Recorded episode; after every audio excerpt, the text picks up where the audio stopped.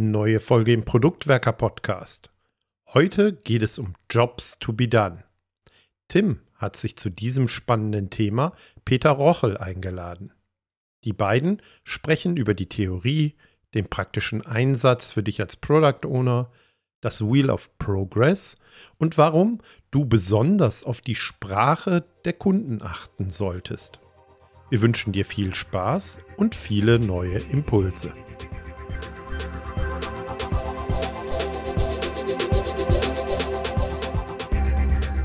Wir kümmern uns heute um eine ja gar nicht so bekannte Theorie, die Jobs to be done Theorie. Und ich kann euch versprechen, das wird spannend, denn es ähm, beleuchtet ein paar vielleicht nicht so bekannte Punkte in der Produktentwicklung. Und vielleicht hat der eine oder andere das Jobs to be done ähm, Theorie-Thema schon mal gehört im Kontext von Alexander Osterwald, das Value Proposition Canvas. Da steht das so ganz rechts. Aber oftmals hört man gar nicht so viel dazu. Heute wollen wir mehr dazu hören und dazu habe ich mir den besten Gast wirklich ausgesucht und eingeladen, den es dazu gibt, nämlich einen, ich würde sagen, den führenden Vertreter der Jobs to be done Theorie im deutschsprachigen Raum. Herzlich willkommen, Peter Rochel von Oberwasser Consulting. Danke, Tim. Jetzt müssen wir gucken, wie man das hörbar macht, dass ich jetzt ganz rot geworden bin bei dieser Anmoderation.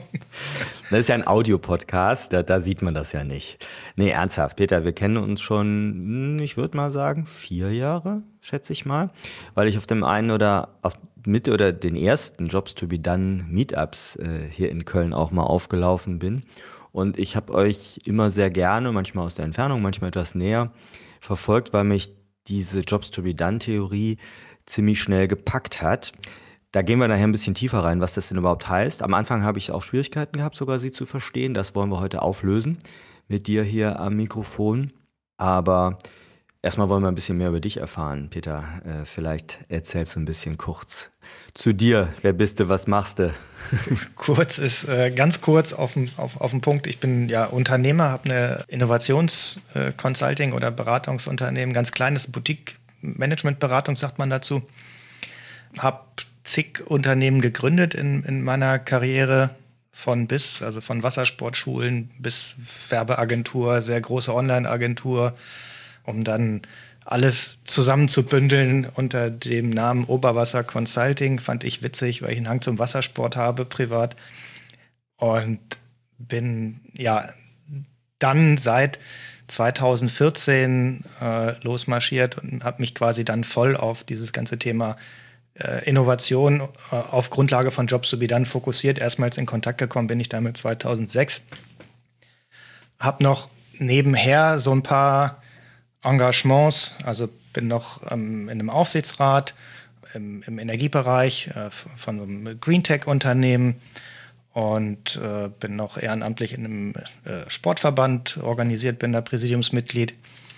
Und 2017 habe ich dann mit meinem geschätzten Kollegen Eckhard Böhme gemeinsam das Wheel of Progress entwickelt als ein Framework, das die Jobs to be done Theorie nutzbar macht für Unternehmen, gerade im Kontext von modernen Business Tools wie Business Model Canvas, das von dir angesprochene Value Proposition Canvas oder ganz neu auch die Portfolio Map. Sehr gut. Also, du hast schon gesagt, Wheel of Progress, da werden wir nachher auf jeden Fall auch was tiefer reingucken in dieses Framework, was ihr entwickelt habt. Finde ich nämlich auch sehr spannend. Aber um das nicht runtergehen zu lassen, Wassersport hast du gesagt, Oberwasser Consulting. genau. Der Peter hat neben dem Jobs to be Done Podcast, den wir auch verlinken werden, tatsächlich auch zwei weitere sehr spannende Podcast-Projekte am Start zum Stand-Up-Paddling und zum Surfen. Ähm, also, das ist jetzt hier nicht Thema heute, aber ich kann nur sagen, guter Kram, hört da mal rein. Aber lass uns in Jobs to be Done einsteigen, Peter.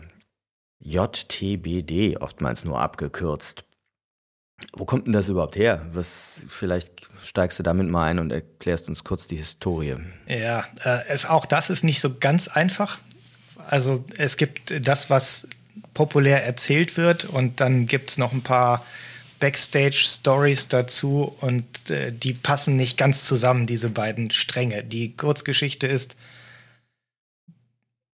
Clay Christensen und Tony Alvik äh, haben sich getroffen, äh, in, äh, ich glaube, im, im, Kontext der Harvard Business School. Irgendwann in den 90ern. Professoren sind das, ne? Harvard ja. Business School, ja, der eine, der andere nicht. Ähm, der eine mhm. hatte einen Artikel geschrieben in der Harvard Business Review. Äh, Clay Christensen ist einer der einflussreichsten Management-Vordenker unserer Zeit gewesen, mehrfacher Thinkers 50 Award-Gewinner, ein ganz, ganz äh, faszinierender Mensch. Und ähm, auf Grundlage dieses Artikels sollen die sich getroffen haben. Und da über diesen Gedanken Jobs to be done mal gesprochen haben. Dazu muss man wissen, Tony Alvik kam aus, äh, aus dem Konzern von IBM, äh, war damit sehr vertraut im Bereich äh, Prozessoptimierung und mit dem Six Sigma Framework. Und ähm, Clay Christensen hat ja das Thema Innovation sich irgendwann, ähm, ja, also wie, wie kann man nachhaltig erfolgreiche äh, Unternehmen und Organisationen entwickeln und aufbauen und stabil halten, äh, gewidmet. Mhm. So, das war so die eine Geburtsstunde von Jobs to be done. Es gibt noch eine weitere von Bob Mester, einer der Hauptarchitekten dieser, äh, dieses, äh, dieses Gedanken, dieser Theorie, der als Legastheniker wenig Möglichkeiten hatte, selber zu schreiben. Und der war mit äh, Ikonen wie Dr. Deming zum Beispiel und den, äh, den, den, ganzen japanischen Innovatoren, die mit diesem ganzen Lean-Thema unterwegs waren, in Japan unterwegs. Der war, hat übrigens in Köln gelebt, hier, gar nicht weit von uns, der Bob Mester. Und Bob ist der Junge, der auf die Idee in dem Milkshake-Beispiel kam. Falls das irgendjemandem im Begriff ist, könnt ihr mal googeln, diese Milkshake-Stories, Jobs to be done und das Milkshake, äh, auch in dem Buch ähm, Competing Against Luck beschrieben, auf Deutsch besser als der Zufall. Und dieser Begriff Jobs to be done, der kam über Bob Mester aus dem Japanischen, weil die Japaner anders über Produkte denken und fühlen, als wir das in unseren westlichen Kulturen kommen. Und im Kontext dessen, dass eine, eine Innovationsberatung, die heute InnoSight heißt, äh, gegründet werden sollte, so habe ich es zumindest verstanden, haben die sich überlegt, okay, wir brauchen, wir brauchen irgendwie einen Case und lass doch mal zu einem, äh, zu einer großen Fastfood-Kette gehen und gucken, ob wir hier was machen können, wie wir deren Milchshake-Verkäufe äh, an, an, äh, ankurbeln können. Und das hat alles nicht so richtig funktioniert bis dann Bob Mester auf die Idee kam, hey, lass uns doch mal anders darüber denken. Was, wenn wir äh, mal das, was aus dem Japanischen, wenn die Japaner drüber sprechen würden, die würden sich fragen, also die denken da in dieser Form so, hey, mit welchem Job wird eigentlich dieses Milch, welchen Job erledigt eigentlich dieses Milchshake? So würden die darüber denken und so kam diese Idee auf diese Jobs to be done Perspektive ins Spiel. Das ist die Geschichte, die mir Bob Mester erzählt hat. Ähm, die Jobs to be done Welt ist ziemlich klein und diese, ja, die, die, Architekten oder diejenigen, die da schon sehr lange damit arbeiten, die kennen sich meistens untereinander. Ich weiß selber auch nicht, welches jetzt die richtige Geschichte ist, da ich aber Bob nun ähm, mal persönlich auch kennenlernen durfte, äh, glaube ich ihm da eher und halte seine Geschichte für sehr glaubwürdig. Jetzt hast du gerade in einem Halbsatz schon gesagt, äh, welchen Job der Milkshake erfüllen würde. Das ist, glaube ich, ein guter Punkt, um mal überhaupt ein bisschen zu dekodieren. Was heißt denn das überhaupt, wenn wir hier über Jobs to be done sprechen? Wir können das ja nicht voraussetzen, dass es bekannt ist.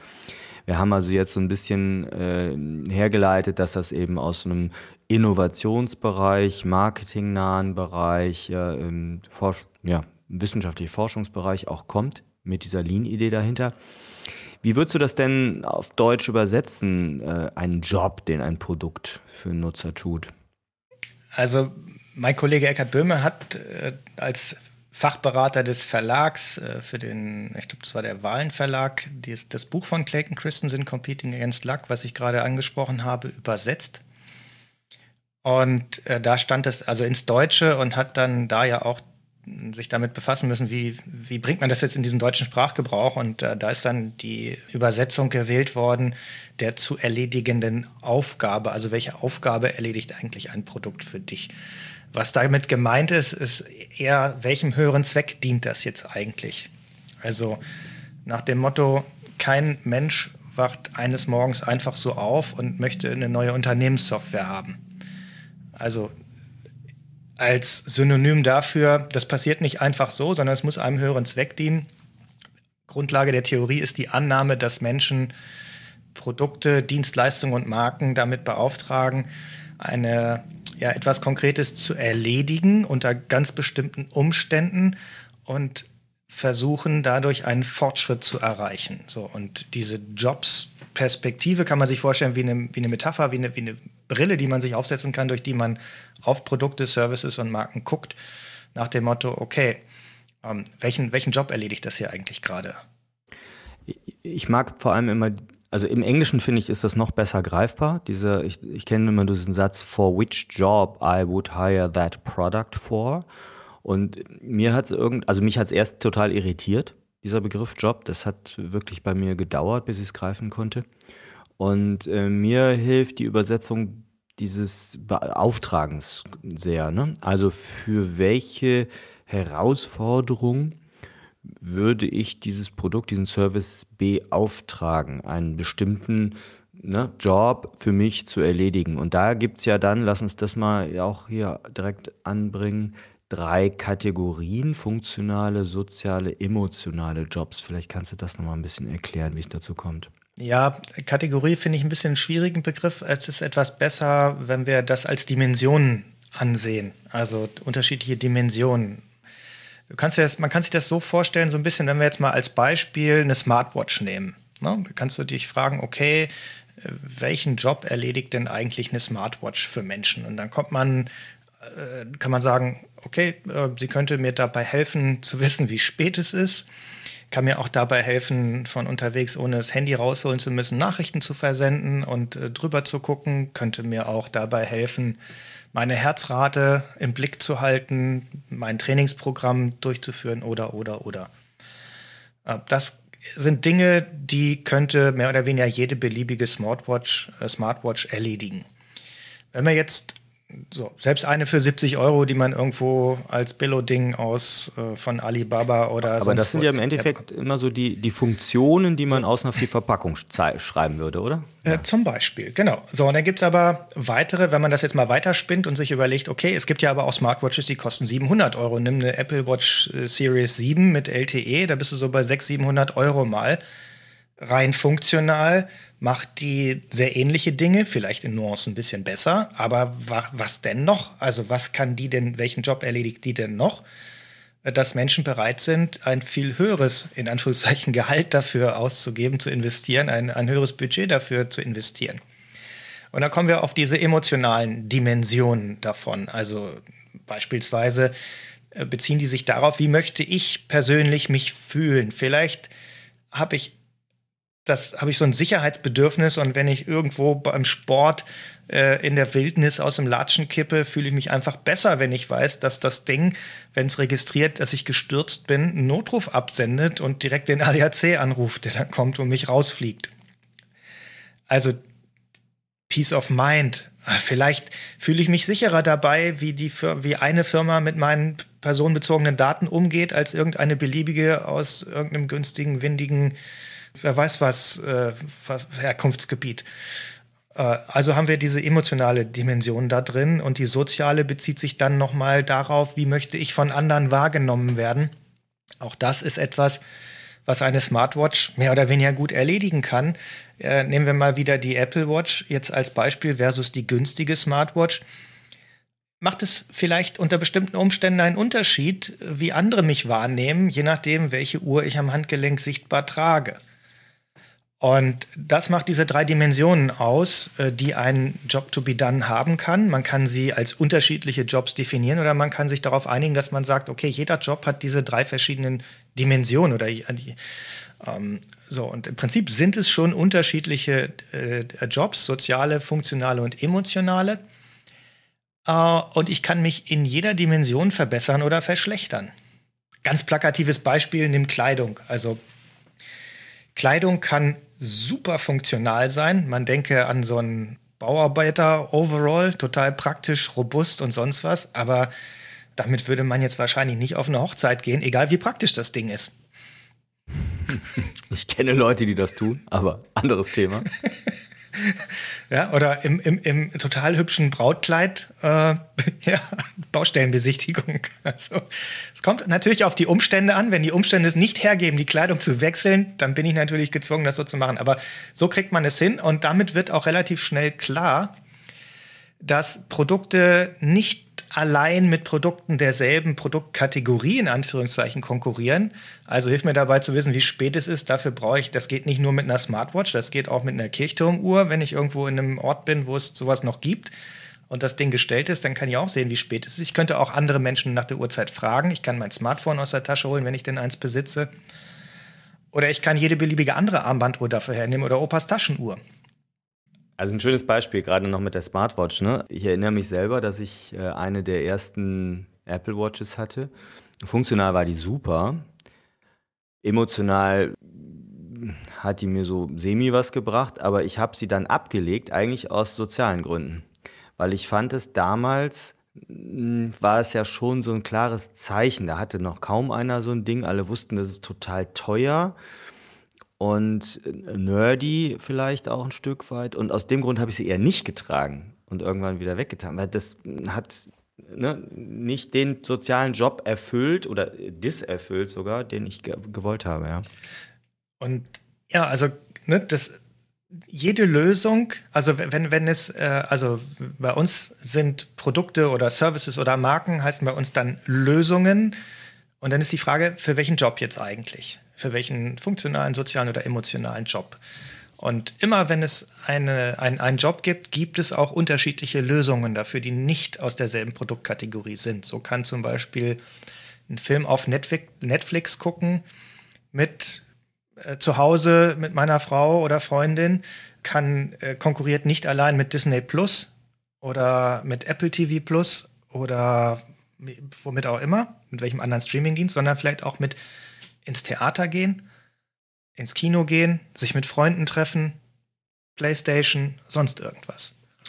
Du hast gerade schon den, Stichwort äh, Lösung angesprochen. Ne? Also wir gucken und bewerten letztlich die Lösung, was sie für den Kunden bedeutet. Das führt mich so zu diesem Punkt. Mh, hm, wir sprechen ja als Menschen, glaube ich, alle sehr schnell, zu schnell über Lösungen, bevor wir das Problem richtig verstanden haben.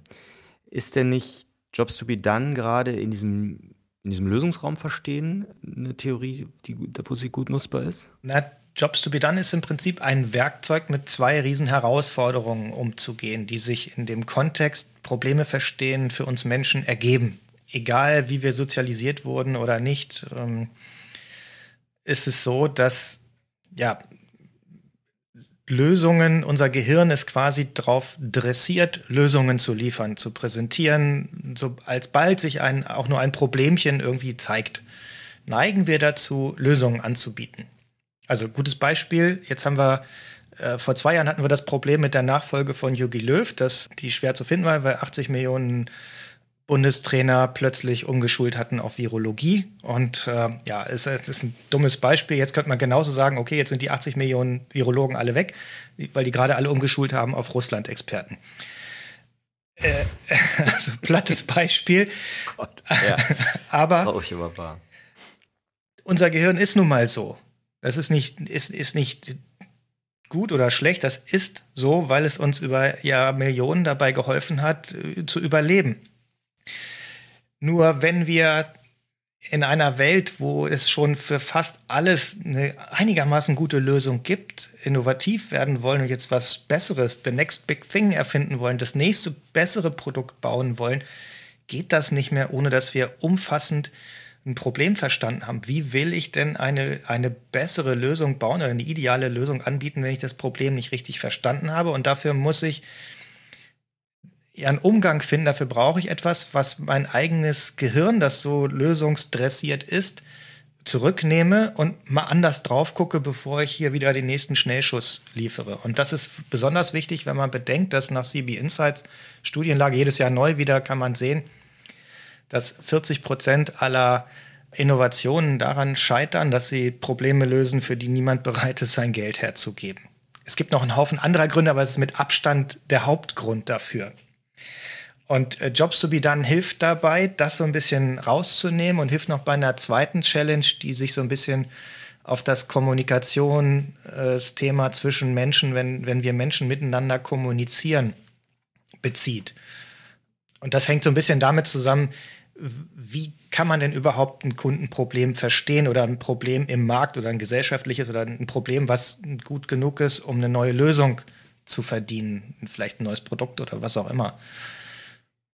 Jetzt lass uns das nochmal noch stärker auf den, auf den Produktentwicklungsbereich fokussieren. Ne? Du hast ja gesagt, es kommt aus dem Innovationsbereich und ich versuche jetzt überhaupt erstmal hm, die Probleme, sprich diese Jobs, zu identifizieren, die ein mögliche, eine mögliche Lösung, ein mögliches Feature vielleicht auch nur, das wir bauen, ja, äh, die diese Jobs erledigen kann. Jetzt gehe ich mal einen Schritt weiter und sage, okay, wir haben also dieses Konstrukt aus funktionalen Jobs, emotionalen Jobs, sozialen Jobs grundsätzlich verstanden, sammeln die vielleicht mit einem Produktteam in der Discovery-Phase und nu? Also wie, wie kann uns jetzt diese Jobs to be done Theorie, ist ja erstmal nur eine Theorie, wie, wie können wir die so in, ins praktische Handeln überführen? Wie gehst du daran?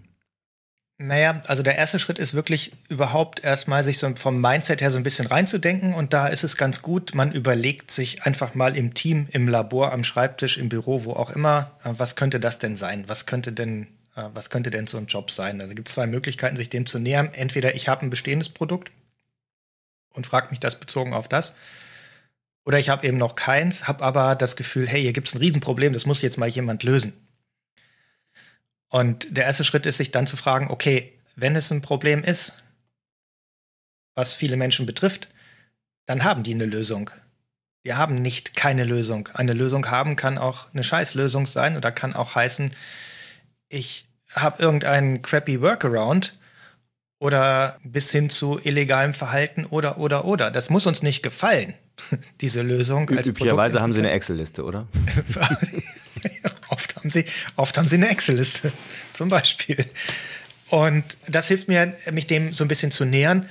Und äh, dann gilt es als nächstes, mich mit den Betroffenen auseinanderzusetzen. Also die beste, plausibelste Erklärung der Welt ist noch keine Evidenz, wenn ich sie mir selbst ausgedacht habe. Das heißt, das Erste ist wirklich, geht raus sprecht mit den Leuten, die es betrifft und lernt von diesen. Das sind die einzigen Menschen auf der ganzen Welt, von denen ihr lernen könnt, wie das Problem tatsächlich aussieht.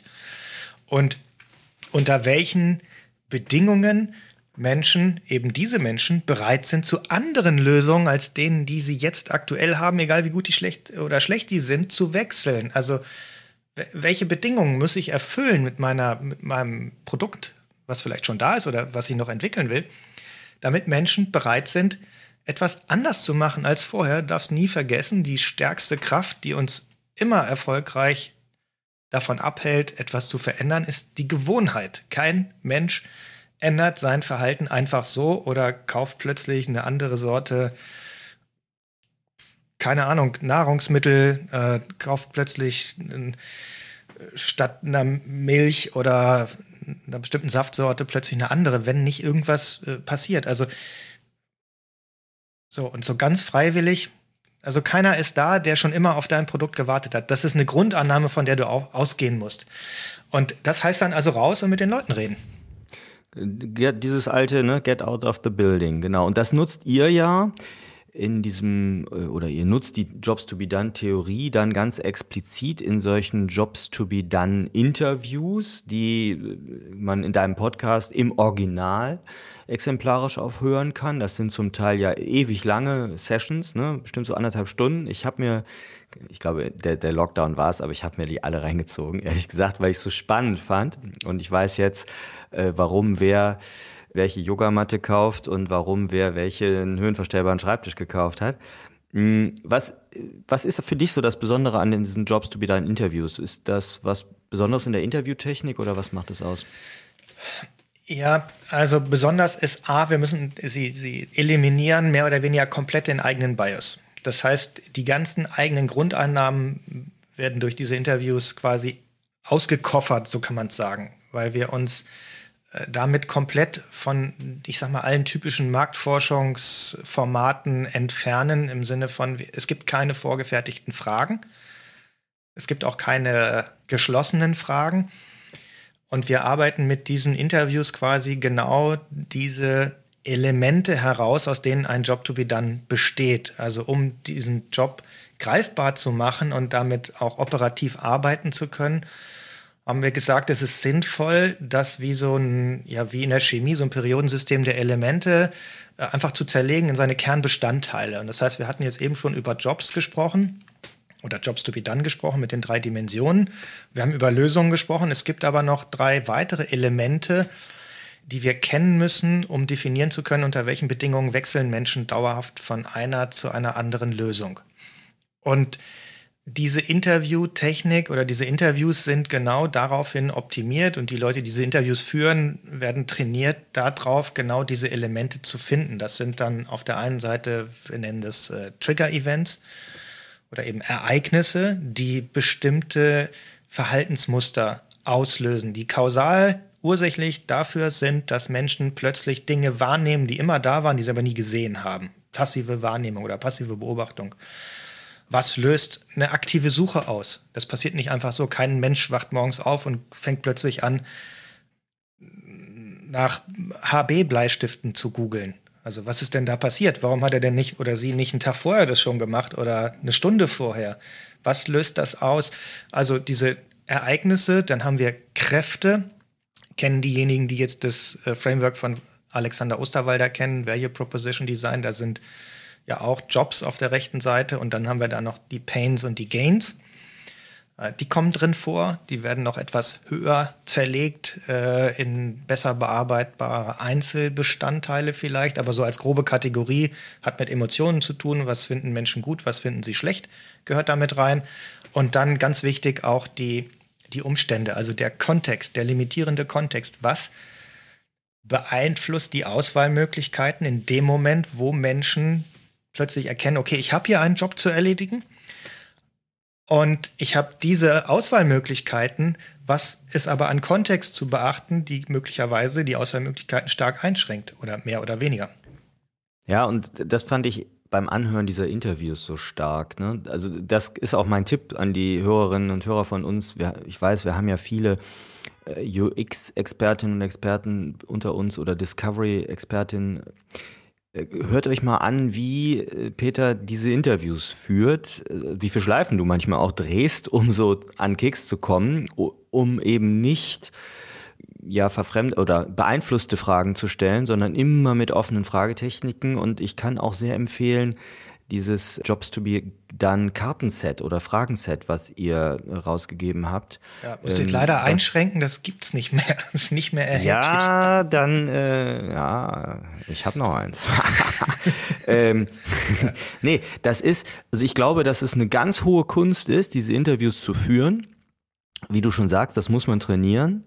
Aber ich finde es super anregend, die, die, da zuzuhören und überhaupt in diese Haltung der unbeeinflussten Frage immer wieder reinzukommen, was ja total wichtig ist bei solchen Interviews. Und äh, das fand, fand ich jetzt persönlich in, in den Interviews besonders stark.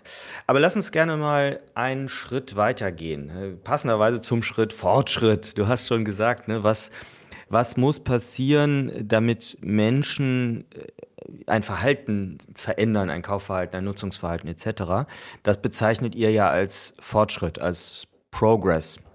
Und korrigiere mich, aber auf der Basis ist dann eben auch das eben schon genannte Framework, das Wheel of Progress entstanden. Euer Produkt, euer Framework, euer Template, wie auch immer. Erzähl mal ein bisschen darüber, wie können wir es nutzen, wo finden wir es? Ja. Also äh, zu finden ist ganz einfach. Bei uns auf der Website kommt sicherlich in die Shownotes oberwasser-consulting.de. Ähm, da findest du dem, im Hauptmenü oder direkt slash Tools äh, unter dem Reiter Tools, da findest du das. Da gibt es entsprechende Vorlagen zum Runterladen. Da gibt es ein Mural-Template oder bei Bordel.io beispielsweise auch.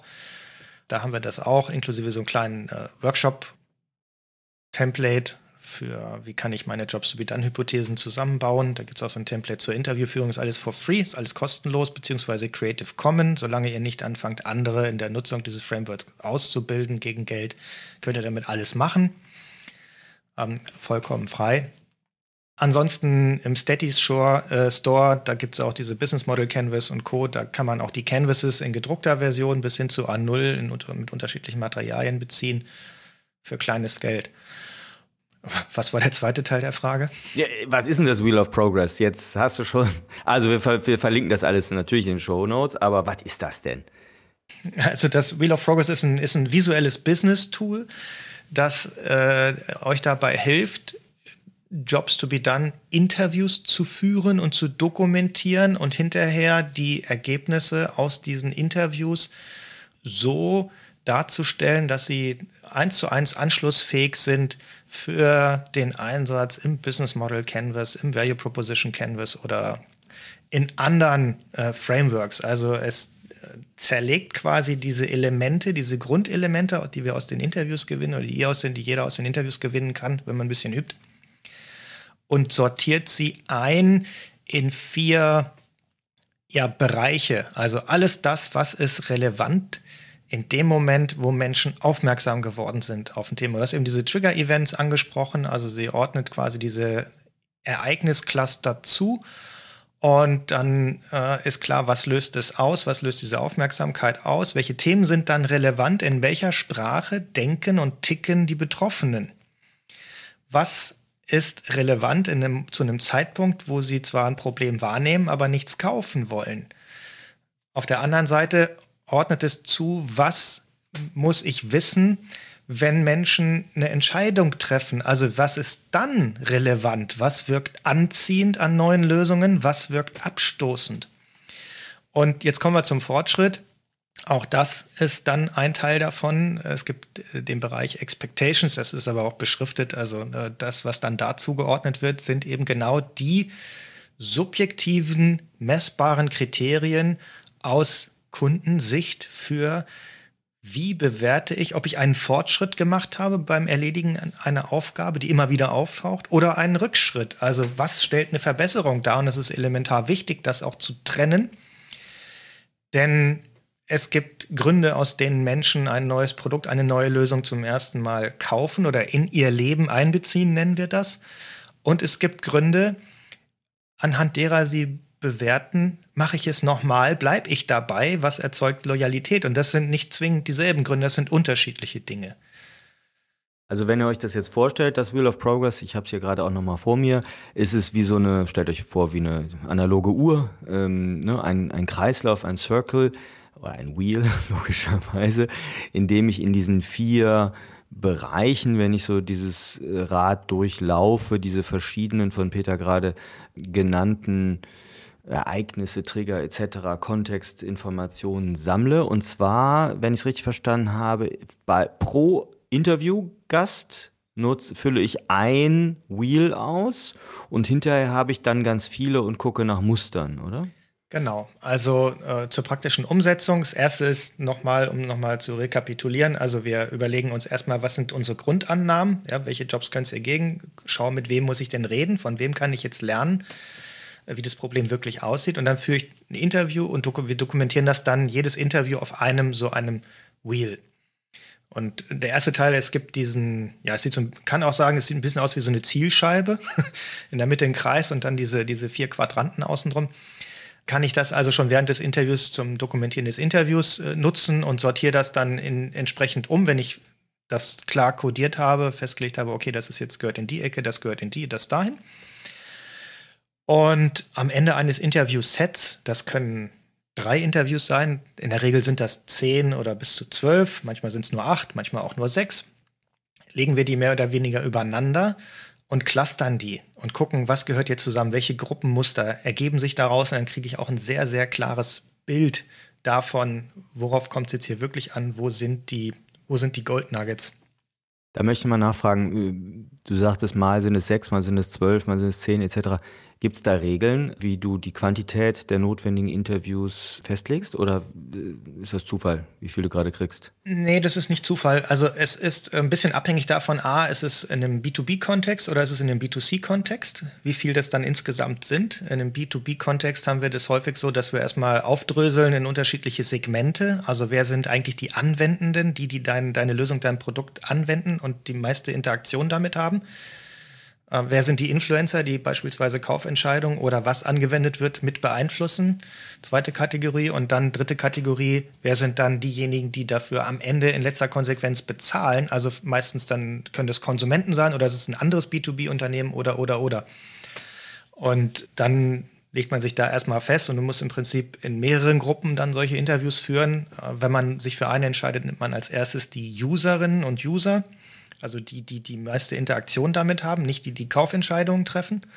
Wenn ich ein Produkt entwickeln will, dann mache ich es halt für die, die das Produkt gebrauchen und dieses Problem haben. Im B2C, im B2C-Bereich stellt sich die Frage nicht, dann sind es meistens äh, die Konsumenten selbst, die auch das Produkt kaufen, bezahlen, anwenden. Und ja, die kann die, äh, die Anzahl der Interviews ist stark abhängig davon, wie gut rekrutiere ich das. Also wie wie genau treffe ich die Leute, die ich brauche. Und wenn ich die richtigen treffe, die richtigen sind in diesem Kontext ganz einfach gesagt immer die, die in den letzten Wochen, je niedrigpreisiger eine Lösung, ein Produkt, desto dichter muss es am Hier und Heute dran sein, die zum ersten Mal eine neue Lösung in den letzten Tagen oder Wochen verwendet habe, haben. Äh, wenn, ich mit, wenn ich es schaffe, mit denen zu sprechen, brauche ich in aller Regel nicht mehr als acht bis zehn Leute. Manchmal ergeben sich die Muster auch schon auch Trigger erinnern können. Ne? Es ist ein Riesenvorteil, wenn die sich an noch alles erinnern können. Genau, also es geht auch, wenn es länger her ist, dann ist es etwas, da brauche ich mehr Skills im Interviewbereich, weil ich das dann ausgraben muss. Es kann sich kein Mensch von alleine wahrscheinlich daran erinnern, wann er vor sechs Jahren den Pulli, den er gerade anhat, mal gekauft hat. Und wieso jetzt eigentlich? Und was dann noch so an diesem Tag in seinem Leben passiert ist oder in ihrem. Wenn das aber erst zwei Wochen her ist, dann geht das noch relativ gut. Und somit ist kriege ich dann quasi alle Informationen aus ein und derselben Person und muss nicht. Es ist, ne, so das ist so, und da sind wir so Pi mal Auge über fast alle Projekte gemittelt. Also, also meistens mit zehn Interviews richtig gut dabei. Wenn du jetzt vorher merkst, okay, ich habe hier gedacht, es seien die Leute, es müssen aber doch andere sein, dann ist es okay. Da muss gucken, ist das jetzt davon abhängig, äh, von regionalen oder von, äh, gibt es gendermäßig was zu beachten? Wie breit muss der Spread sein, dass ich gleiche Anzahl Frauen und Männer oder diverse noch mit drin habe? Ähm, muss ich regional trennen zwischen Urban- und Metropolregionen oder macht es Sinn, mehr nach Norden, Süden, Osten, Westen nochmal das auch aufzuteilen? Und daraus ergibt sich dann meistens so ein Set von acht bis zwölf Leuten.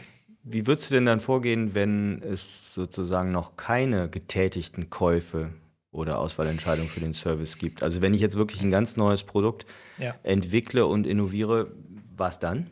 Dann fängst du an, äh, dann muss es ja irgendeine Annahme geben, was ist denn hier eigentlich das Problem, das du lösen willst. Und dann überlegst du dir als erstes, welches, welches Problem ist das eigentlich? Wer hat das? Also wen betrifft das Problem und welche Lösungen kommen aktuell zum Einsatz, um das Problem kleiner zu machen oder die Gewinne, die sich ergeben, wenn das Problem weg ist, zu erreichen? Und über okay, die das Lösung. Heißt im Zweifel auch sich angucken, wie ist die Auswahl von Wettbewerbsprodukten oder so erfolgt. Ja, genau. Aber wir haben ja schon gelernt, also es sind nicht immer Produkte derselben Kategorie.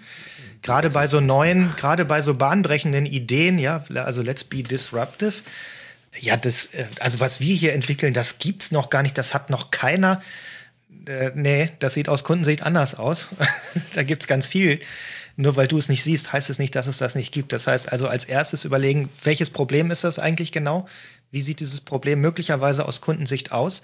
Welche Lösungen kommen aktuell zum Einsatz, um das Problem vielleicht aber mindestens mal ein bisschen kleiner zu machen? Und das können auch irgendwelche funny Workarounds sein. Also Excel-Tabelle oder sonst irgendwas. Also ich muss ja die finden, die von dem Problem betroffen sind und muss rauskriegen, welche Lösungen haben die denn aktuell, weil das sind dann meine Wettbewerber und ich kann nur darüber gucken, also was heißt kann? Äh, meine Empfehlung ist, guck darüber, was, wie das aus der, aus der Sicht der Betroffenen aussieht, weil wenn die gar kein Problem wahrnehmen, dann brauchst du nicht ein Produkt zu entwickeln, weil es wird sowieso keiner kaufen. Ja, und du hast eben schon mal das Thema Sprache kurz angesprochen. Das hat mich in einem der letzten Meetups total begeistert. Wenn du jetzt gerade darüber sprichst, ne, wie sie das Problem wahrnehmen, heißt es ja auch, wie sie das Problem benennen. Und du nennst es, glaube ich, Product Language Fit. Da würde ich gerne noch mal ein bisschen reinstechen, weil ich das wahnsinnig spannend finde, sozusagen als Vorstufe, wenn ich es richtig verstanden habe, zum äh, Problem Solution Fit, oder? Definitiv. Also wenn wir uns das mal angucken, wie. Moment, war es Problem Language Fit oder Product Language Fit? Jetzt habe ich es verwechselt, glaube ich, oder? Ja, wenn du schon ein Product hast, dann macht es natürlich Sinn, auf das Product Language Fit zu gucken. Wenn, ich noch keins habe, ist es erstmal ein Problem Language Fit. Und dieses Problem Language Fit, ich weiß gar nicht, ob das, also ich habe das, glaube ich, Problem Language Fit genannt, weil man muss sich immer klar machen, für eine Lösung gibt es immer zwei, zwei Märkte. Einmal der Markt mit den vergleichbaren Lösungen, wo wir an bestimmten Stellen ein bisschen besser oder schlechter sein können. Und dann gibt es den vielfach größeren Markt derjenigen, die überhaupt noch gar keine Lösung in Betracht ziehen, aber das Problem haben. Und meistens ist es so, dass wir uns einfach aufgrund von Erfahrungen und dieser unserer eigenen Filterbubble, ob wir jetzt Produktentwickler oder Managerinnen sind oder ob wir Product Owner sind oder jedenfalls sind wir ja Experten in unserer Domäne, was dieses Produkt betrifft. Und darüber entwickelt sich eine Sprache und das führt zu einer Filterblase, die sich bis durch die Kommunikation zieht, wo wir immer mehr von den gleichen quasi ranziehen. Wenn man aber mal das wegnimmt und sich überlegt, hey, es gibt also außer du verkaufst Luft zum Atmen, ja, da ist wirklich jeder Mensch der Welt schon dein Kunde. Aber alles andere äh, gibt es immer mehr Nicht-Kunden als Kunden. Und die spannendste Frage ist überhaupt, wie erreiche ich denn die Nicht-Kunden und wie kriege ich denn raus, wer von denen hat das Problem denn tatsächlich auch? Und in welcher Sprache denken die denn darüber? Also wie, wie lege ich einen Zugang zu diesem vielfach größeren Markt? Und da ist es elementar wichtig zu verstehen, in welcher Sprache denken die denn? Und erstaunlich ist auch, dass selbst innerhalb dieser Problemdomänen, sagen wir es mal so, oder Produktdomänen, es schon sehr viel Interpretationsspielräume gibt und dieses Verständnis, also je, je spezialisierter so ein, äh, da, wenn ich jetzt Bullshit-Bingo sage, äh, ist, also die, die, dieses, dieses Vokabular ist, desto mehr unentdeckte Missverständnisse gibt es. Und man wundert sich, wenn man jetzt mal gar nichts impliziert in einem Gespräch mit einem Kunden, also auch keine eigenen Vokabeln einsetzt und sich wirklich dumm stellt, also dumm im Sinne von neugierig, wie die Perspektive eines Sechsjährigen, einer Sechsjährigen einzunehmen und einfach neugierig zu fragen, stellt man fest, wie unterschiedlich das doch sein kann von dem, was man immer angenommen hat. Und das Spannende an diesem Product Language Fit ist, wenn ich jetzt rausgekriegt habe, in welcher Sprache, in welchen Vokabeln denken denn die Menschen darüber, selbst die Expertinnen und Experten, lerne ich plötzlich, wie ich viel besser Aufmerksamkeit auf meine Lösung lenken kann. Also man denke alleine an Kampagnen im äh, Online-Advertising, äh, Suchmaschinenmarketing und Co., wo wir auf Keywords bitten. Wir haben, wir, wir haben ein Experiment gemacht im Bereich Heizungsbau mit wahnsinnigen Resultaten. Oder äh, das haben wir auch im Podcast mal besprochen, glaube ich, bei uns mit dem Thema Yogamatten. Du hast ja schon angesprochen. Dieses plötzlich dieses Verstehen der Kundenmarke, wie bewerbe ich eine Yogamatte, wenn ich das, wenn ich die Kundensprache verstanden habe, habe ich die Möglichkeit, aus diesen teuren Keyword-Sets rauszukommen, meine Kosten pro Bit drastisch zu senken, außerhalb des direkten Wettbewerbs zu agieren und meine Konversionsraten sprungartig nach oben äh, zu bringen mit wirklich minimalem Aufwand. Es ist rein darauf basierend, sich von einem bestimmten Vokabular zu verabschieden. Und ich, das ist natürlich das ist für uns auch, ne? also wenn wir von Jobs to be done sprechen, weiß ja auch keiner, was damit gemeint ist. Und von zu erledigenden Aufgaben ist total missweisend und mehrdeutig. Und ich weiß, wie schwer das ist, äh, aufzuhören, die Kunden zu erziehen und einfach mal das Potenzial, was schon da ist, zu nutzen, anstatt zu versuchen, da einen Erziehungsauftrag durchzusetzen. Gutes Schlusswort. Du sagtest gerade, äh, ne, wenn wir von Jobs to be done sprechen, wissen vielleicht auch nicht immer alle. Ich hoffe, dass wir mit der Podcast-Folge heute ein wenig Licht in das Dunkel gebracht haben. Ja, es braucht ein bisschen, um einzusteigen, habt ihr sicherlich auch gemerkt, aber ich, für mich kristallisiert sich eben raus überhaupt dieses Grundverständnis auf die drei Dimensionen funktionaler Jobs, emotionaler Jobs, sozialer Jobs das zu überführen oder nutzbar zu machen durch entsprechende Interviewtechniken. Übrigens braucht man, glaube ich, sehr viel Geduld. Also wer dir zuhört in deiner Interviewführung, da fange ich schon immer, werde ich schon immer kribbelig. bewundere deine Geduld dabei. Und dann eben diese Umsetzung ähm, in diesem Framework Wheel of Progress, wie du sie beschrieben hast und die Download-Bereiche auch genannt hast, wo wir das runterladen können. Vielen Dank dafür. Äh, finale Frage, Peter. Am Ende haben wir das immer. Wenn jetzt jemand hier zugehört hat und gesagt hat, oh, Jobs to be done, habe ich gar nicht vorher so auf dem Schirm gehabt. Jetzt habe ich mir vielleicht das Milkshake-Beispiel da angeguckt. Wir werden das Video auch verlinken. Und ich kapiere es besser, wie ich es zum Beispiel bei Alex Osterwalder im Value Proposition Canvas einsetzen kann, sozusagen als Input-Variable. Was ist so dein Tipp? Wie, wie sollte man vorgehen, um sich dem Thema jetzt was tiefer zu nähern? Also es gibt natürlich die Möglichkeit, äh, Bücher zu lesen, mit dem großen Nachteil, es gibt kein Buch, wo drin steht, wie es geht. Also es gibt ganz viele Bücher, die sind auch alle ganz toll, die dir alle sagen, wie toll das ist, das zu, umzusetzen. Die sind total inspirierend. Beispielsweise Competing Against Luck, Tipp 1. Der zweite Part wäre äh, Empfehlung, wenn ich das hier sagen darf, hört euch gerne mal unsere Podcast-Shots an. Ich habe so Kurzepisoden gemacht, die sind in aller Regel nicht länger als sieben Minuten, bis auf eine einzige Ausnahme, die ist dann tatsächlich mal 20, wo ich nochmal alle Einzelteile von, äh, von Jobs und diese ganzen Elemente beschreibe. Und ja, das wäre so das Erste. Und dann das Allerwichtigste, äh, geht raus und sprecht mit euren Kunden. Das Einzige, was ihr falsch machen könnt, ist nicht mit den Kunden zu reden. Egal wie, wie gut die Interviews dann werden oder nicht, es ist besser als gar nichts. Und achtet drauf, äh, versucht einen Fokus zu setzen. Wenn ihr mit dem Kunden spricht, macht euch eine Checkliste mit äh, zwei Punkten und überlegt euch, die Frage, die ich gerade gestellt habe, war die meinungsorient, also war die, war die, war, war das eine Meinungsfrage oder war das eine Faktenfrage? Meinungsfrage ist, ähm, was denkst du oder was würden Sie lieber äh, tun? Äh, Jerry Hüttenkäse oder lieber diese Türklinke? Ist eine Meinungsfrage. Ja? Also wir wissen nicht, was die Person macht oder tut. Wir müssen aber wissen, wie verhalten sich Menschen. Also wäre dann die Frage, äh, statt was würden sie lieber tun. Wann hast du denn zum letzten Mal dies oder das gemacht? Erzähl mal. Und alleine das zu erkennen, das ist der erste Schritt. Es ist eine sehr komplexe Geschichte, solche Interviews zu führen. Der erste Schritt ist erstmal, nimmt es erstmal wahr. Also Meinungsfragen von Faktenfragen, sich äh, klar machen und dann Lösungsfragen von Problemfragen auch trennen und erkennen können. Also war jetzt diese Frage lösungsorientiert? Okay, also würdest du das und das machen? Ist ganz klar lösungsorientiert. Die äh, problemorientierte Frage wäre eher, okay, warum hast du das denn eigentlich genau gemacht? Also was hat denn dazu geführt, dass? Und schon seid ihr einen Riesenschritt weiter, was das angeht. Das heißt nicht, dass man es direkt besser machen kann, aber der erste Schritt ist überhaupt erstmal Erkenntnis. Also ganz wertvolle Tipps, lieber Peter. Ich glaube auch nicht nur für Jobs to be done Interviews, sondern insgesamt für Kundeninterviews. Da steckt ja jetzt gerade am Ende nochmal einiges an Nuggets drin, glaube ich. Danke dir für deine Zeit, danke dir für den Einstieg. Mehr kann es natürlich heute nicht gewesen sein äh, und die vielen Hinweise auf die reichlichen Quellen, die es noch gibt. Danke, dass du da warst. Sehr gerne. Wir haben Fortschritt gemacht hier. genau.